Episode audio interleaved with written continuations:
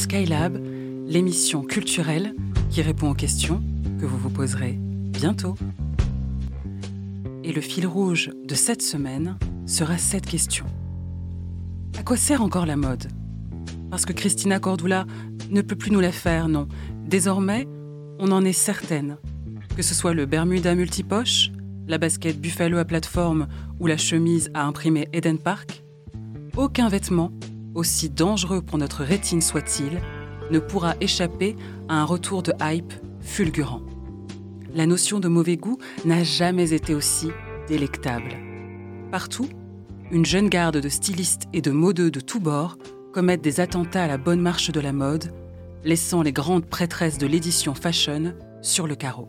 Plus de narration d'autorité, les bastions d'une certaine culture élitiste se font désormais la caisse de résonance des cris de celles et ceux dont on a ignoré les aspirations depuis trop longtemps. Plus question donc de déterminer qui de l'œuf Fabergé ou de la poule Chanel est arrivé en premier. La mode est plurielle, foisonnante et fait fi des frontières académiques, à l'instar de mon invité qui a justement choisi de ne pas choisir entre l'artisanat d'art, la mode, le design, la création de bijoux. Créative transdisciplinaire, il faut la voir, mine de fée et port altier, déposer avec la dextérité des sages de frêles feuilles d'or contre les muses bucoliques qui ornent ses tableaux. On aimerait lui emprunter un peu de sa liberté et de son assurance tranquille. J'ai la joie de recevoir la créatrice Nora Face. Bonjour Nora et bienvenue dans le Skylab. Bonjour Florine, merci pour cette invitation. Je suis ravie, euh, je suis ravie de, ta présence, euh, Nora, dans, le Skylab euh, aujourd'hui. Pour commencer, tu viens de participer à l'exposition J'aime donc je suis, sise à, Tournai en, Belgique, au sein du store des cadres et de l'art. Est-ce que tu pourrais nous raconter ton lien tout d'abord à cette ville, puis ce que participer à cette exposition a représenté pour toi? Cette exposition, du coup, qui, est, a eu lieu, euh, enfin, qui est encore à, l'heure actuelle euh, présente à Tournai, est pour moi une, une exposition très, bah, très intéressante et puis pleine de bon sens, car je suis originaire de Tournai. Donc, c'est la première fois que j'ai exposé dans, dans ma ville natale. Donc, une exposition qui me touche aussi euh, particulièrement. Je trouve que c'est très important aussi d'essayer de décloisonner un petit peu le monde de l'art. Euh, moi, j'associe euh, vraiment une grande importance à la notion aussi de transfrontalière. C'est-à-dire que je, je suis originaire de Tournai, mais je suis toujours entre la France, la Belgique. J'ai été fort attachée en fait à Lille depuis mon enfance car j'ai fait du sport là-bas, du kendo, donc euh, une pratique aussi qui a eu beaucoup euh, d'influence dans, dans ma démarche artistique. Et donc je, je pense que c'est très important de ne pas rester euh, dans son coin, mais de toujours s'ouvrir aussi à d'autres choses et exposer ailleurs aussi que dans des galeries, pouvoir décloisonner un petit peu ce, ce monde de l'art, le rendre plus accessible à tous. On retrouve vraiment là ton, ta grande ouverture et, ta liberté euh, dans l'appréhension voilà, de différents domaines. Euh, s'il fallait euh, te définir en, trois mots. Moi, je dirais que sans doute singularité, poésie et sensibilité. Je pense que ce sont trois mots qui peuvent exprimer un petit peu ma démarche artistique. Et après, euh, en effet, le fait de travailler sur différents supports, c'est quelque chose qui me tient fort à cœur, car je pense que la création, en fait, n'a pas de limite, et peu importe euh, le média, le support, euh, il y a toujours des, choses à réinterpréter entre voilà tradition, modernité actuelle. C'est une vraie chance aussi de pouvoir l'exprimer de différentes manières. Donc je, voilà, moi j'essaie vraiment d'apporter un petit peu de la poésie dans, dans le quotidien, essayer de retrouver le beau dans les petites choses de tous les jours. Euh, essayer d'avoir un beau regard en fait sur ce qui nous entoure et assez proche aussi, je dirais, de cette culture orientale où mhm. justement euh, la recherche d'harmonie avec la nature, l'environnement, mais aussi la relation entre l'espace et l'humain mhm. euh, est très important. On, reparlera justement de, tes influences. Tu parles de culture orientale, c'est très mhm. intéressant. Justement, tu, parles du, regard. Qu'est-ce que tu fais pour nourrir ou booster ce regard créatif? Est-ce que tu as des, habitudes, une routine? Des sources d'inspiration. Voilà, une routine, ou une routine créative, oui. Alors, j'ai pas spécialement de routine créative. J'essaye vraiment de m'inspirer un petit peu bah, de tout, en fait. Je pense que l'inspiration, elle est dans la culture, euh, dans la société de façon générale, que ce soit voilà, euh, de l'inspiration euh, liée à la musique, liée à l'art, la sculpture, la peinture, mais aussi, comme je le dis, dans des choses très simples, en fait, de tous les jours. Un, un, coucher de soleil, moi, ce rapport à la nature est très important, d'où, comme je le dis, euh, mes, références à la culture asiatique et plus particulièrement japonaise. Mhm. où les, petites choses en fait se, retrouvent, enfin la beauté en fait se retrouve dans, dans mm. l'essence des choses. Donc la beauté, la beauté nourrit finalement ce, ce, regard créatif. Voilà, c'est ça. À ce titre, euh, en parlant justement de, cette créativité, de la démarche du créatif, on a le sociologue Jacques T. Godbout qui écrit que l'expérience de la création, c'est l'expérience du don. Euh, pour toi, est-ce que quand on crée, il y a une sorte, une forme d'abnégation, de don de soi? Tout à fait. Je pense que je trouve ça très beau d'ailleurs. Euh, c'est, je pense, un réel partage en fait. Et c'est là peut-être toute la difficulté, c'est quand on est créateur et qu'on doit en vivre. Euh, forcément, il y a quelque chose en plus qui s'ajoute et qui ajoute une difficulté. Moi, c'est vrai que j'aime le fait de pouvoir euh, créer un peu librement, proposer des choses dans ce partage, redonner du sens aussi dans, mes créations. Il n'y a aucune de mes créations qui est juste fonctionnelle.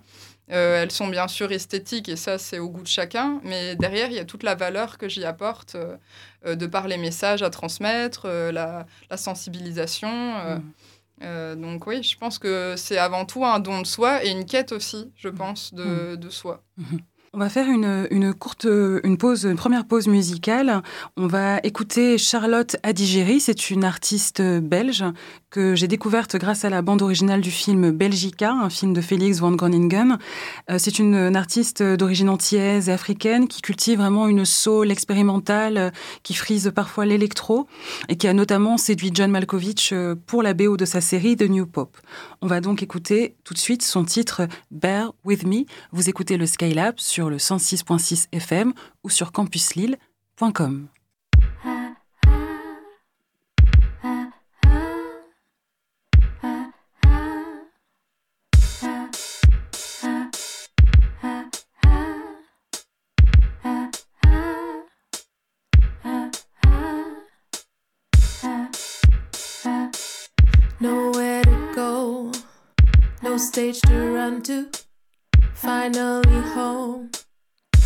Confined, confronted. Could go both ways. It brought us closer to miss the stage. Confined, confronted. Bear with me and I'll stand bare before you. Bear with me and I'll stand bare before you. Bear with me and I'll Stand there before you. Bear with me and I'll there before you. There's dolphins in Venice. I say I'm finally home. They say there's dolphins in Venice. I say I'm finally home. But then again, what about music?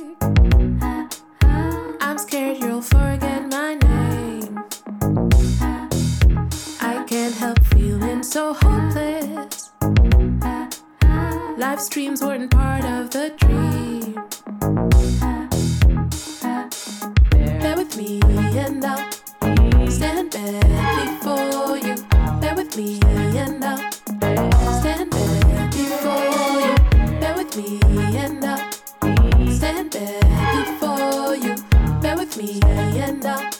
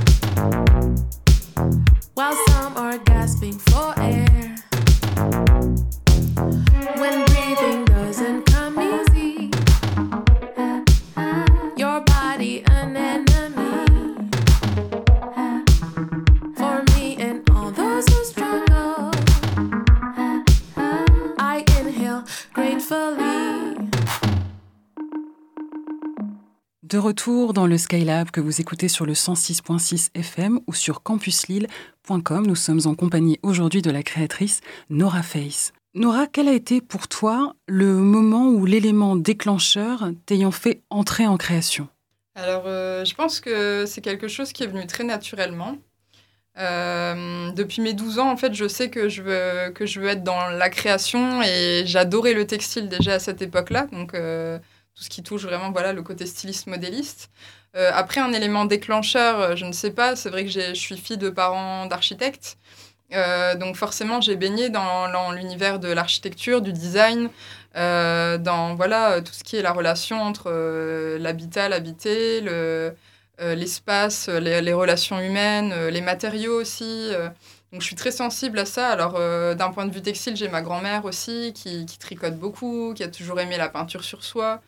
Donc je pense que ce sont des, bah, des, des, influences en fait euh, qui ont toujours été là depuis très jeune. J'ai toujours aimé beaucoup dessiner, euh, mmh. toucher à tout. Et donc mmh. je ne sais pas s'il y a eu un élément déclencheur, mais c'était assez ancré en moi euh, depuis très jeune. D'accord, un, un, bain de, de culture et, ouais. et, de création finalement. Pour revenir justement à ce, à ce milieu de la création et, plus particulièrement de, de la mode, on, on, note quand même des, des évolutions euh, notables des femmes, par exemple à la tête de, de, grandes maisons de couture. Je pense à, Maria Grazia Chouri chez Dior ou, ou d'hommes non blancs, donc en, en l'occurrence un homme afro-américain, Virgil Abloh chez Louis Vuitton homme. On a également l'ouverture d'une école de mode Casa 93 à Montreuil en, Ile-de-France. Malgré ces évolutions, considères-tu la mode encore aujourd'hui comme un, domaine réservé à une certaine élite? Euh, je pense qu'il y a une, réelle évolution euh, de ce côté-là. Euh, il y a beaucoup de choses qui changent, il y a la parole qui se libère, il y a quand même une ouverture d'esprit par rapport à une certaine époque. Après, je trouve que c'est toujours un peu compliqué dans le sens où la mode c'est toujours un petit peu, en effet, élitiste. Euh, moi, d'où le fait d'avoir envie de décloisonner un petit peu ce monde de l'art et, et, aussi de le relier à, à d'autres éléments. Euh, mais aussi, je pense que c'est peut-être la mode, finalement, c'est peut-être une question sociologique. C'est le fait d'avoir besoin euh, de, de, codes communs, de, de, de, se sentir en appartenance à un groupe, à des groupes, oui. pour se sentir intégré dans la société. Et du coup, c'est intéressant de se poser un petit peu cette question et de se dire, bah, finalement, est-ce qu'on n'en perdrait pas un peu nos propres spécificités? Est-ce que ça fait aussi qu'on ose moins Suivre la mode, parfois, euh, fait en sorte qu'on qu finit par un petit peu s'y perdre. Mmh. Euh, on devrait plus être à l'écoute, en fait, de soi, de, de ses envies, euh, oser aussi un petit peu plus, euh, ne pas avoir peur du regard des autres. En fait, je pense que là est tout, un peu toute la question. Mmh. Mais la mode en soi, je pense qu'elle peut être accessible. Moi, par exemple, euh, j'essaye justement, dans ma démarche, au niveau de mes créations, d'avoir une partie quand même un peu plus abordable d'un point de vue euh, voilà, des prix. Euh, je me situe ni entre. Enfin, euh, j'essaye de me situer d'un point de vue créateur ou prêt-à-porter, mais ce sont quand même des pièces uniques. Après, le prix, j'essaye d'être dans des prix abordables parce que par exemple, j'ai des pièces où je vais avoir 8 heures de broderie mmh. sur une pièce, je peux pas la vendre autant de travail. Donc, c'est un Bien peu sûr. aussi une sorte de don. On en revient au don de tout à l'heure. Par contre, c'est une pièce qui sera singulière qui sera où la personne pourra réellement se l'approprier, l'approprier à son style, son identité, son vécu, son passé. Et je trouve que c'est ça qui est intéressant aussi. Euh. C'est intéressant parce que tu dépasses vraiment cette vision finalement utilitaire du, vêtement pour revenir et à quelque chose de plus authentique, un lien finalement qui se, qui se construit entre le vêtement et celui qui, qui le porte. Cela me mène justement à, la question suivante. Tu sais que depuis le début des années 2000, la mode a subi un, coup d'accélérateur assez phénoménal, notamment du fait de la fast fashion avec les enseignes qu'on connaît.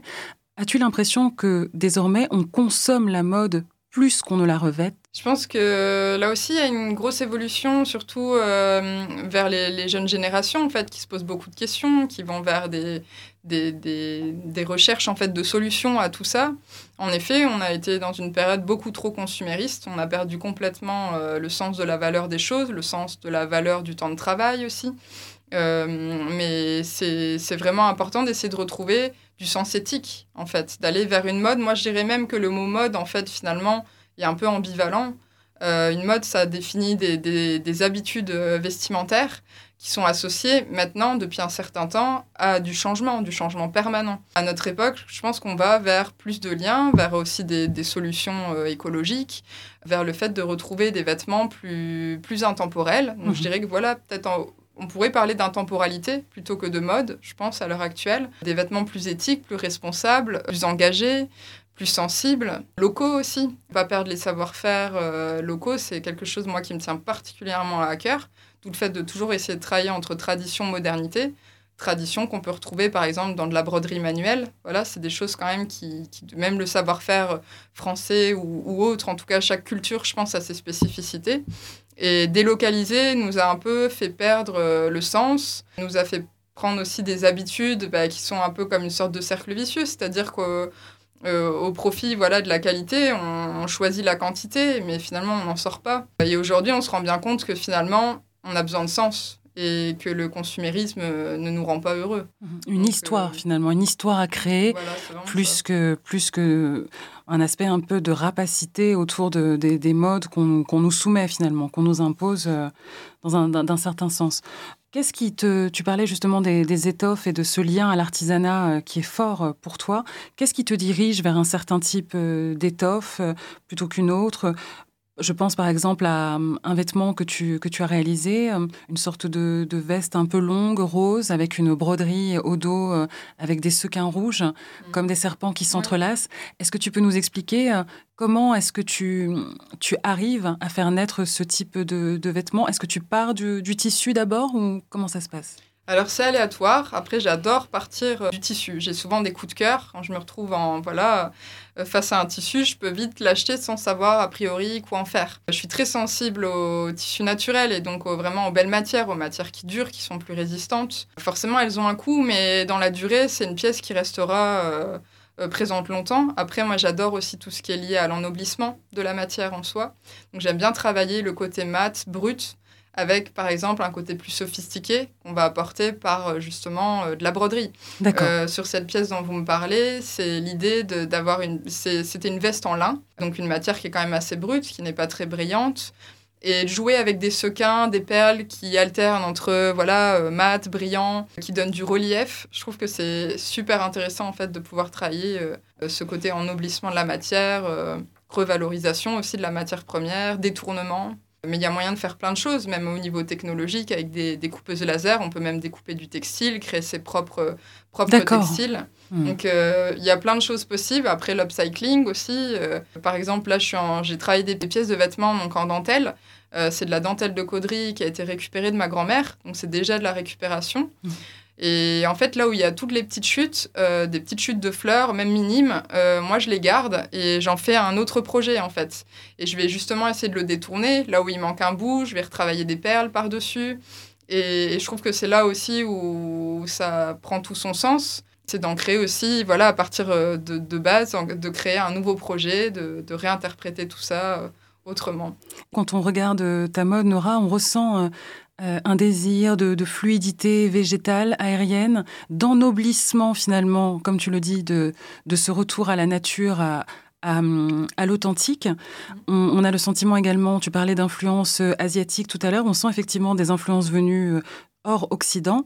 Tu évoques aussi parfois euh, des, une symbolique, euh, je dirais, animiste dans, dans tes influences. Est-ce que tu peux justement préciser, euh, nous indiquer quels sont les, les marqueurs qui, qui nous permettraient de, de reconnaître presque instantanément une, une pièce de Nora Face Je dirais euh, sans doute Oui, ce côté en lien euh, avec la nature, ce côté force-fragilité, euh, cette complémentarité entre force-fragilité, c'est vraiment quelque chose qu'on peut retrouver très ancré dans mon travail. Il y a un côté poétique, il y a un côté très symbolique aussi. Donc j'aime me référer à la nature et en ressortir des éléments et, y trouver tout leur, toute leur symbolique. Donc par exemple, je vais travailler sur le papillon qui va être symbole de métamorphose, sur le serpent qui moi plutôt va faire référence à une sorte de guide qui rappelle aussi avec euh, son côté tout en ondulation le mouvement de la vie. Voilà, il y a plein de choses comme ça qui sont des petits éléments euh, symboliques et, et de sens en fait, euh, qui, qui sont en effet en- souvent en référence à la nature, Euh, le soleil, la lune, les astres. J'ai travaillé sur euh, plein de thématiques comme ça. La mer aussi, qui fait référence à l'insaisissabilité de la vie, de par bah, son mouvement Mhm. perpétuel. Et après, j'essaye aussi toujours apporter la dimension humaine. Donc, c'est vraiment cette recherche d'équilibre et d'harmonie entre euh, soi, son environnement et les autres. L'équilibre et l'harmonie, c'est quelque chose qu'on retrouve également dans la musique, puisque nous allons faire une, nouvelle pause musicale, double pause musicale, puisque nous écouterons Jordan Rakey. C'est un créatif multi-instrumentiste basé à Londres, dont les chansons intimistes, débordantes de lyrisme, offrent un écrin idéal à tous les moments de notre vie. Avant lui, on écoutera un titre de ta sélection, Nora, un duo. Euh, le titre s'appelle Summer Wine. Est-ce que tu peux nous, nous le présenter un petit peu? Oui, alors bien sûr, donc c'est, cette chanson, en fait, c'est une reprise du coup, de Clara Luciani et, Alex Capranos, donc du chan- des chanteurs de, des Franz Ferdinand. Moi, cette chanson, ça a été un petit peu un coup de cœur et une découverte, en fait, parce que de base, c'est une chanson que Lee Hazelwood a écrite pour euh, Nancy Sinatra, aussi d'un point de vue très féministe et qui évoque la liberté. Je trouve que c'est une chanson qui est très positive, moi, qui, qui m'évoque même les vacances. euh, il y a une certaine aussi, euh, un, un certain optimisme, une élégance aussi, je trouve, et alchimie entre ces deux chanteurs. Car bon, euh, ce sont quand même deux grands chanteurs de notre euh, génération actuelle. Tout à fait. Euh, et voilà, et je trouve qu'il en ressort aussi une mixité de styles qui leur est propre. Entre eux, on peut dire un petit côté western hippie, mais aussi une French touch, et qui donne ben, un, un titre en fait assez envoûtant. Bah, Écoute, euh, c'est tellement bien présenté qu'on n'a qu'une envie, c'est de les écouter. Donc c'est parti, Summer Wine, puis Family de Jordan Rakey.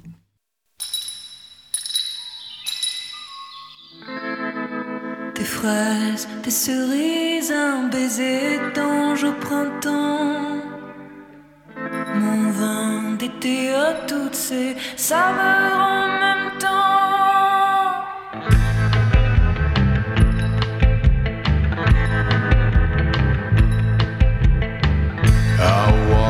town on silver spurs that jingled too.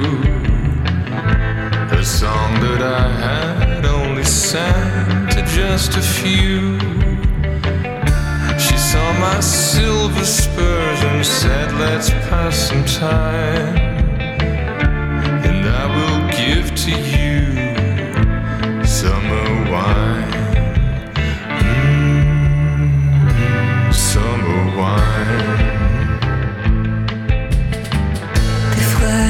des cerises, un baiser d'ange au printemps. Mon vin d'été à toutes ces saveurs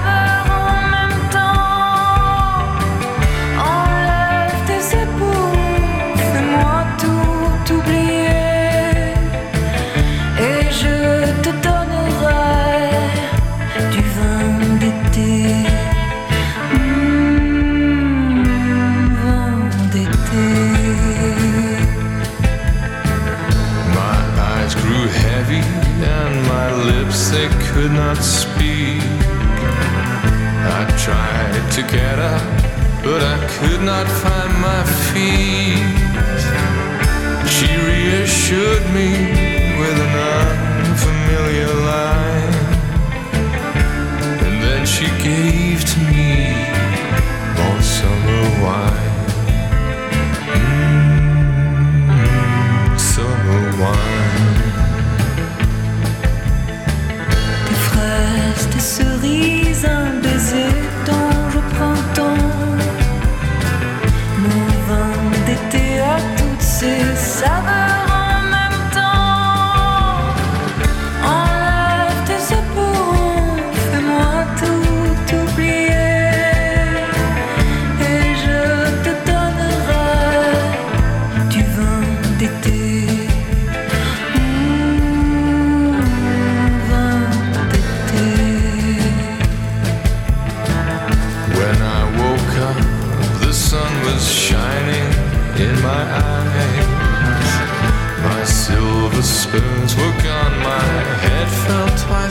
time. She took my silver spurs, a dollar and a dime, and left me craving for more summer wine. Mm, summer wine. Des fraises, des cerises, un baiser dont je prends tant. On veut des théâtres où c'est savamment en même temps.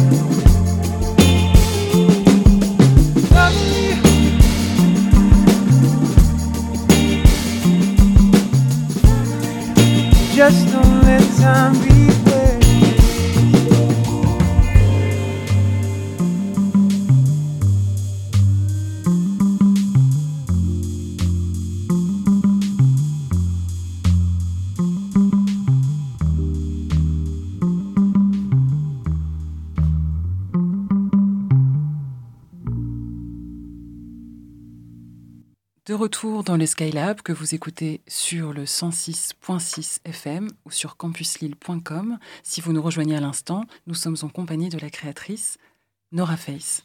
Nora, est-ce que tu pourrais nous, expliquer ta, démarche euh, de création? Moi, j'ose dire euh, de création raisonnée. Je sais que tu ne suis pas de calendrier, sinon celui que tu t'imposes. Peux-tu nous en dire plus? Alors déjà, au niveau de ma démarche artistique, j'ai j'ai pas vraiment un fil conducteur. Fonctionne aussi beaucoup à l'instinct. Disons que mon fil rouge, ça va être ma thématique de collection. C'est-à-dire que j'ai voilà, j'ai un sujet qui me parle, que j'ai envie d'exploiter. Et après, en fait, l'idée, c'est à partir de, de ce sujet, de pouvoir le décliner sur différents types de supports, d'avoir tout le message aussi, bien sûr, qu'il y a autour. Je réalise des moodboards euh, avant de commencer, en fait, euh, concrètement, à imaginer euh, la création de mes projets.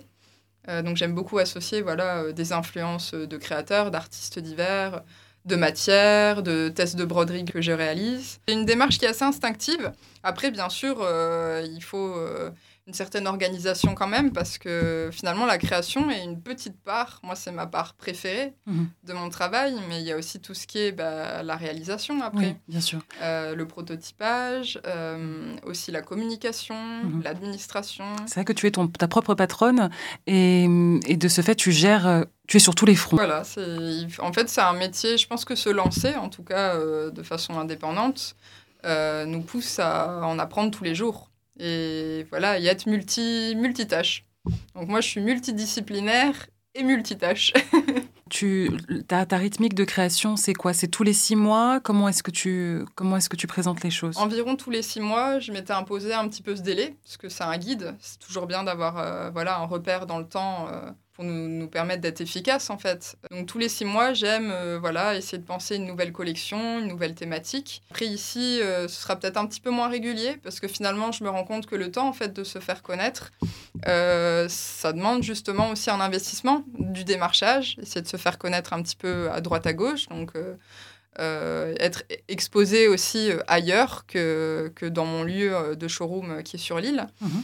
Euh, Tu peux donc- nous en rappeler l'adresse, excuse-moi, oui, s'il te plaît alors euh, l'adresse du coup de mon showroom, c'est le 18 place Pierre Mendès France, euh, au niveau du Nouveau Siècle, donc vraiment en plein cœur de l'île. Donc moi, c'est un, showroom donc, que je propose maintenant sous prise de rendez-vous pour bien prendre le temps, en fait, avec les personnes, de faire découvrir mes créations, mon travail, mon univers ma démarche. Et je trouve que c'est très important de prendre ce temps d'échange, en fait, pour permettre aussi mieux la, la meilleure compréhension et pour aussi euh, permettre une interprétation aussi. Je trouve ça toujours intéressant de voir euh, la vision que la personne en face de moi peut avoir de ma création qui n'aura peut-être pas eu la, même, euh, le même impact ou la même idée a priori de mon côté.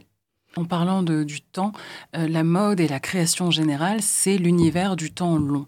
On doit prendre le temps de l'inspiration, de la rencontre, euh, des échanges et de l'élaboration de, l'objet qui prendra forme entre nos mains. Toi, en tant que créative, en tant que créatrice, en tant qu'artiste, comment gères-tu ce temps? Est-ce que le temps euh, peut parfois représenter euh, un ennemi pour toi? On parle souvent de la procrastination en création. Est-ce que c'est quelque chose qui te touche, par exemple, qui te Euh, concerne? Moi, le temps, je dirais que c'est bon, c'est à la fois un ennemi, un allié, parce que voilà, le fait d'avoir un guide et repères de temps, c'est ce qui fait qu'on se sent obligé aussi de, de créer, de, de sortir des choses, de montrer des choses. Donc finalement, le temps est aussi un allié. Euh, c'est vrai que moi, je dirais qu'il me manque de temps. quand, on, voilà, quand on touche un petit peu à tout, et des fois, je passe plus de temps parce que j'aime beaucoup la création. euh, que par exemple euh, à des marchés pour me faire connaître ou, ou voilà il y a des choses qu'on a plus envie de mettre de côté mais qui sont tout aussi importantes en fait pour, pour se faire connaître. Euh, donc oui voilà le, temps c'est à la fois un allié un ennemi euh, c'est un compagnon euh. Et, justement, étant donné que le fil rouge de, cette émission, c'est à quoi sert la mode Est-ce que la mode aujourd'hui, son rôle, celui en tout cas qu'on qu'on voudrait lui confier, ce ne serait pas justement de rétablir ce lien, de, ce, lien euh, ce temps long entre l'acheteur, euh, celui qui va accueillir l'œuvre ou, le vêtement, et la personne qui l'a créé Je crois que justement, euh, lorsque tu présentes une nouvelle collection de vêtements, tu parles de vernissage. Tout à fait, je pense que vraiment, oui, en effet, on a été dans une époque euh, de frénésie du consumérisme et on en revient à avoir envie de plus de, sens, de plus de, temps, en effet, pour, pour créer, pour présenter aussi. Euh, cette frénésie, finalement, n'apporte rien et je pense qu'elle enferme aussi certains créateurs parce que c'est quand même. euh, euh, ça demande beaucoup de soi, en fait, de, de créer. Donc, euh, créer de façon très, très régulière, il y a un moment où c'est fatigant. Je pense qu'il faut savoir s'offrir aussi un petit peu le temps justement de re-regarder autour de nous, de rééchanger, de, de se réinspirer aussi de ce qui nous entoure. Et pour ça, il faut aussi se ressourcer. Donc euh, c'est quelque chose ouais, qui, est, qui est important. Reprendre le temps dans la création. Création égale récréation. Donc finalement, euh, C'est très joli. la pause est, Oui, est importante. La aussi. pause est tout aussi importante que, que le moment où, où l'on crée. Est-ce qu'il y a une, une émotion cardinale qui inspire tes, tes collections? Euh, La joie ou une certaine mélancolie? Est-ce que c'est une émotion seule qui guide un peu tout ton, ton geste euh, créatif? Ou est-ce que ça- cela dépend finalement de, de ce que tu as envie de, de sortir de ton atelier? Alors, euh, moi, je dirais que dans mes créations, il y a quand même toujours, en effet, euh, une recherche de poésie et donc de beauté, en fait, dans, dans ce qui nous entoure. Je passe sur des collections qui peuvent être, oui, assez émotives, assez sensibles. Je pense qu'il y a une part de sensibilité exacerbée dans mon travail, mais je trouve aussi toujours qu'il en ressort une forme de force. Donc pour en revenir par exemple à une des collections, euh, ma collection qui s'appelle L'éclat des êtres, et qui peut faire référence en fait un peu à mon mantra. Moi, j'aime dire que j'aime essayer de faire révéler l'éclat en chaque être. Je me suis fortement inspirée de la nature, par exemple des insectes. Et pour moi, euh, les insectes, ils ont ce côté euh, force fragile, en fait. Ils sont tellement fins, ils, peuvent se casser, leurs ailes, euh, les ailes du- d'un éphémère, par exemple, voilà, l'éphémère porte très bien son nom. Et finalement, pourtant, il, leur sort une, énorme beauté, une grande beauté et, une force, en fait. Et donc, je dirais que, le, voilà, on en revient au fil conducteur. Mais dans ma démarche, il y a ce côté en tension entre force-fragilité et donc entre, oui, peut-être sensibilité, mais en même temps toujours optimisme. Euh, je trouve que c'est important d'essayer même de voir le beau dans, dans les difficultés. Oui, tu parles de chercher à révéler, exalter la beauté des choses. Donc, on, on est vraiment effectivement dans, dans cette idée de d'ouvrir le regard, comme tu le disais au, au début de, de l'émission.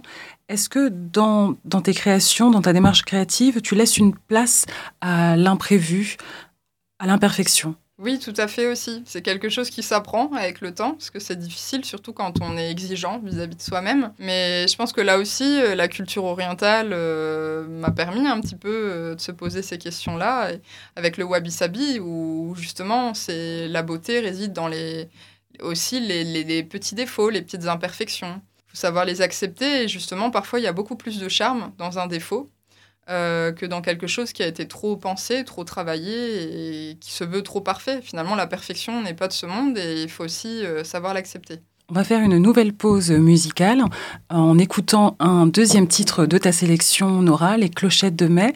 Est-ce que tu pourrais nous le présenter? Oui, alors du coup, c'est un titre euh, de d'Adrien Gallo qu'il a écrit pour Vanessa Paradis et qu'il chante avec elle en duo. Euh, je trouve que c'est un titre qui est vraiment empreint de, douceur, de, sensibilité, qui remet aussi en avant euh, la langue française.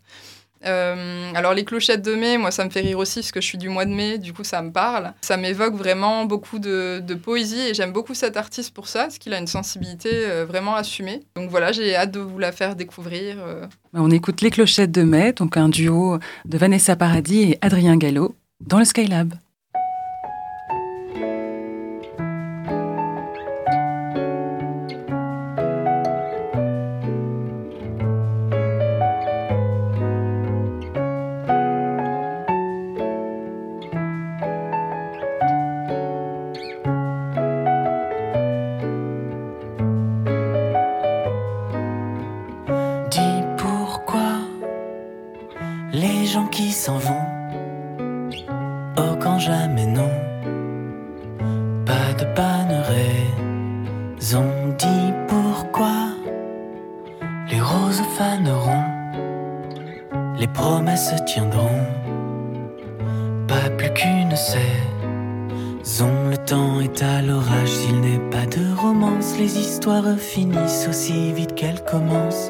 Mais dans tout ce vacarme, loin j'entends sonner les clochettes de mai.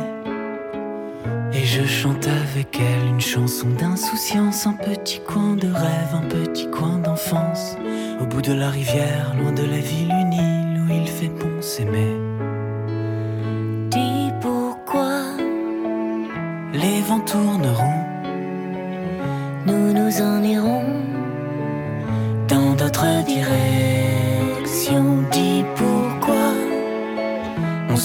Pose en canon dans le mauvais ton, les mauvaises questions.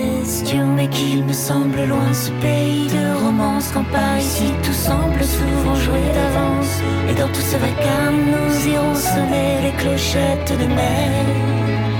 Nous chanterons avec elle une chanson d'insouciance, un petit coin de trêve, un petit coin de chance. Au bout de la rivière, loin de la ville, où il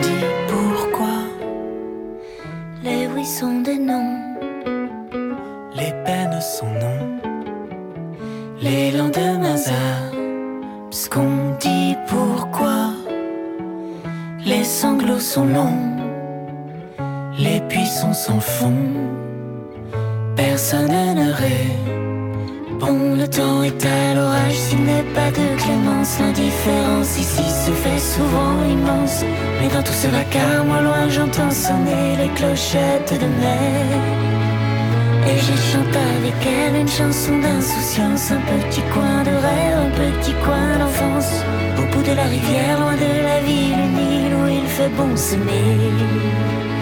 bout de la rivière, personne sur la rive, il n'y a que mon reflet.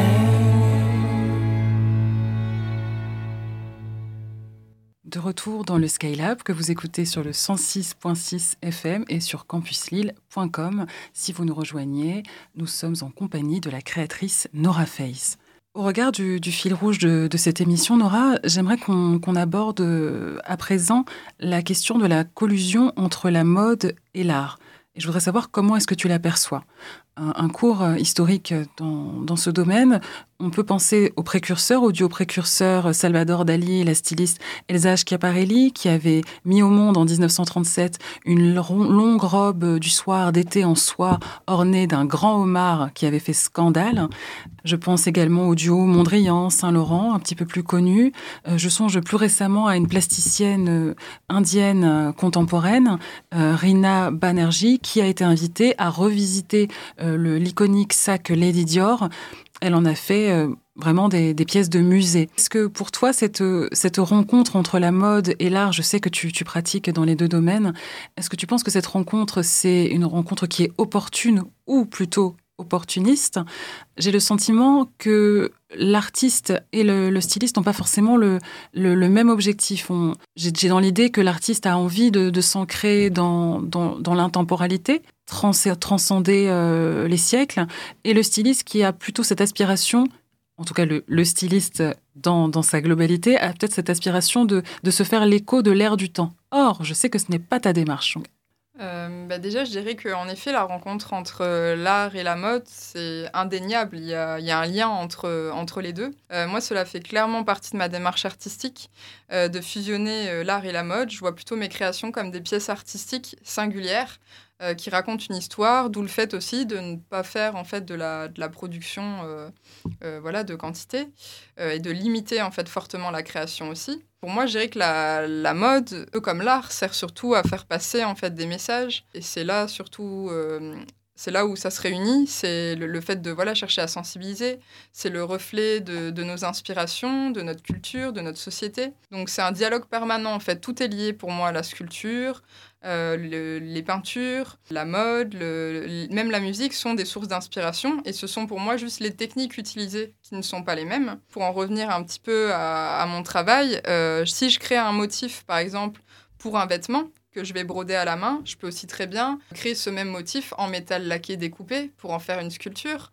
Euh, je peux aussi le travailler en impression textile pour en réaliser un carré euh, de foulard. Euh, je pense qu'il n'y a vraiment aucune limite et ce qui est enrichissant après, c'est justement de mélanger aussi les savoir-faire et les artisans. Donc c'est vrai qu'on a tous des compétences bah, différentes et donc c'est très enrichissant de mélanger ces compétences pour en créer un élément encore peut-être plus complexe, plus plus travaillé, plus détaillé. Pour moi, oui, l'art et la mode, c'est, même en, de- en dehors du, de l'histoire, de la connotation liée au temps, intemporel ou, ou pas, enfin, ça dépend la, la volonté de chacun. Je pense que c'est l'idée en fait d'échanger surtout Mm. et de partager les savoir-faire. Mm. Et justement, en parlant de, de partage de savoir-faire, euh, ce qui est incroyable dans, dans le travail que tu, que tu nous proposes, c'est que tu es capable de passer, voilà, comme tu le disais, d'un vêtement très délicat avec un travail de broderie vraiment fascinant, et dans le même temps, euh, t'intéresser à la création, euh, je pense à ta magnifique collection de, de tables basses longues, appelée Réflexion, en, en, en plexiglas, en PMMA miroir. Est-ce que tu peux nous, justement nous, nous parler de, de cet intérêt que tu as pour, pour je pense qu'en effet, il est très important de, réunir tradition et modernité, donc de ne pas perdre les savoir-faire, comme je disais, euh, locaux, d'où le fait que j'accorde une grande importance aux faits main. Euh, voilà, que ce soit, euh, que ce soit la broderie main, euh, le fait d'aller soi-même aussi allier la, modernité avec, par exemple, l'utilisation de technologies actuelles comme une découpeuse laser, qui me permet en fait de réaliser mes, pièces moi-même. Et ça, c'est quand même assez fabuleux de pouvoir passer vraiment de la création à la réalisation. Et puis de s'associer aussi, par exemple, sur ces tables euh, à un ferronnier qui lui aussi a ses compétences spécifiques. Pour, pour revenir à, la, à la mode, on a une créatrice, Maisie Schloss, qui estime que finalement, aujourd'hui, euh, ce n'est plus tant de savoir euh, quel style, quels sont les vêtements que l'on porte, mais la manière dont les, les vêtements vont être portés par le public. Est-ce que lorsque tu crées, le regard que le public va porter sur tes créations peut avoir une certaine influence sur la manière dont tu vas créer? Pas évident, euh, je dirais plutôt que moi, euh, j'offre des propositions. Et après, pour moi, c'est au public justement de se sentir en adéquation avec ces propositions. Euh, je pense que chaque être est unique et voilà, mettre en atout les, les, les, les atouts, les valeurs singulières aussi de chaque personne, c'est un vrai challenge pour tout créateur. Parfois, en voulant suivre un petit peu trop la mode, on finit par s'oublier, oublier aussi sa propre mise en valeur. Je pense que personne, par exemple, qui est grande, mince, petite, ronde, euh, va avoir, euh, ne va pas avoir la, même façon de se mettre en valeur. Et au-delà des, caractères, des caractéristiques physiques, il y a aussi la notion de caractère, tout simplement, qui rentre en ligne de compte. Je trouve que c'est un, un sujet voilà, qui, qui est pas simple. L'important, c'est surtout de se sentir en fait, bien dans sa peau et en adéquation avec son identité, son identification. C'est intéressant que tu, que tu évoques cela. Euh, je pense à Esther Manas, euh, pour qui la taille n'est- qu'un chiffre. Il y a également une autre styliste anglaise, euh, métis jamaïcaine, Grace Wales Bonner, qui explore à sa manière le vestiaire masculin en s'intéressant à la place de l'homme noir dans, cette époque de, globalisation culturelle. Enfin, à l'instar du label Vêtements, on a également Pinky qui offre dans ses magasins désormais une ligne No Gender. Que représentent pour toi ces évolutions quel regard portes-tu sur elle, sur cette, finalement ce retour à, l'identité du porteur? Ben, je pense que ce sont des, un retour à, des vraies prises de conscience, en fait. Donc, c'est le fait de, bah, d'arriver à, se mettre plus à la place aussi de l'autre, d'essayer de mieux comprendre l'autre, d'avoir envie qu'il se sente bien, en fait, tout simplement. Après, je trouve qu'en effet, euh, une, une caractéristique ne peut pas résumer une personne. C'est là où c'est très compliqué. euh, mais qu'en effet, euh, à- voilà, on, ce qui est beaucoup plus riche, c'est justement de continuer à apprendre, à partager les uns des autres et, et de ne pas, enfin, d'être dans, dans cette dimension un petit peu de, de diversité. Ta réponse euh, induit ma, ma prochaine question. Qu'est-ce que c'est pour toi, Nora, avoir du style? Avoir du style, bah, je dirais que tout simplement, c'est être en accord avec soi-même. Nous entamons euh, malheureusement la dernière partie de ce troisième numéro du Skylab. Avant de nous quitter, rappelons-nous que lorsque le souffle se fait court, il demeure un point de repère qui ne trahit jamais, la littérature bien sûr. Aujourd'hui, Nora va nous lire pour notre plus grand plaisir un de ses poèmes, Flagrance d'Éden. Nous allons l'écouter. Au-delà les nuages, blanc ciel. Présence à soi, éveil à l'autre, le cœur et la tête en fleurs d'une aspiration future, je m'élève. De mes blanches pensées, réfléchir au soleil, songer à demain, l'incertain. Silence d'or et courbe d'argent, je constatais la beauté oubliée de ton éclat. Soudain, tu m'apparaissais. Nouveau monde. Diffusion du rêve, réflexion de mon tendre quotidien, je me laisse bercer par la douceur du temps, création d'espoir, avec toi, rêver l'évidence, fenêtre sur demain. Merci infiniment, Nora, pour cette magnifique lecture, pour ce poème et surtout pour ta présence Merci dans ce troisième aussi. numéro du Skylab. Merci également à vous, chères auditrices, chers auditeurs, et à Radio Campus Lille. Une dernière question pour toi, Nora. À quoi rêves-tu? Moi, je rêve de pouvoir continuer à transmettre des émotions, tout simplement, dans la- à travers la création. Merci encore infiniment, Nora, pour, euh, pour ta présence. Ça a vraiment été une joie, de, vraiment une grande joie de te recevoir aujourd'hui. Euh, vous pouvez écouter et réécouter cette émission euh, du Skylab sur la page Mixcloud du Skylab. Toutes les informations se trouvent en ligne sur la page Instagram du Skylab. Je vous dis à très bientôt et d'ici là, gardez le cœur bien ouvert. Merci. I won't let you down, will not give you up. Gotta have some faith in the sound. It's the one good thing that I've got. I won't let you down, so please don't give me up. Cause I would really, really love to stick around. Oh, yes.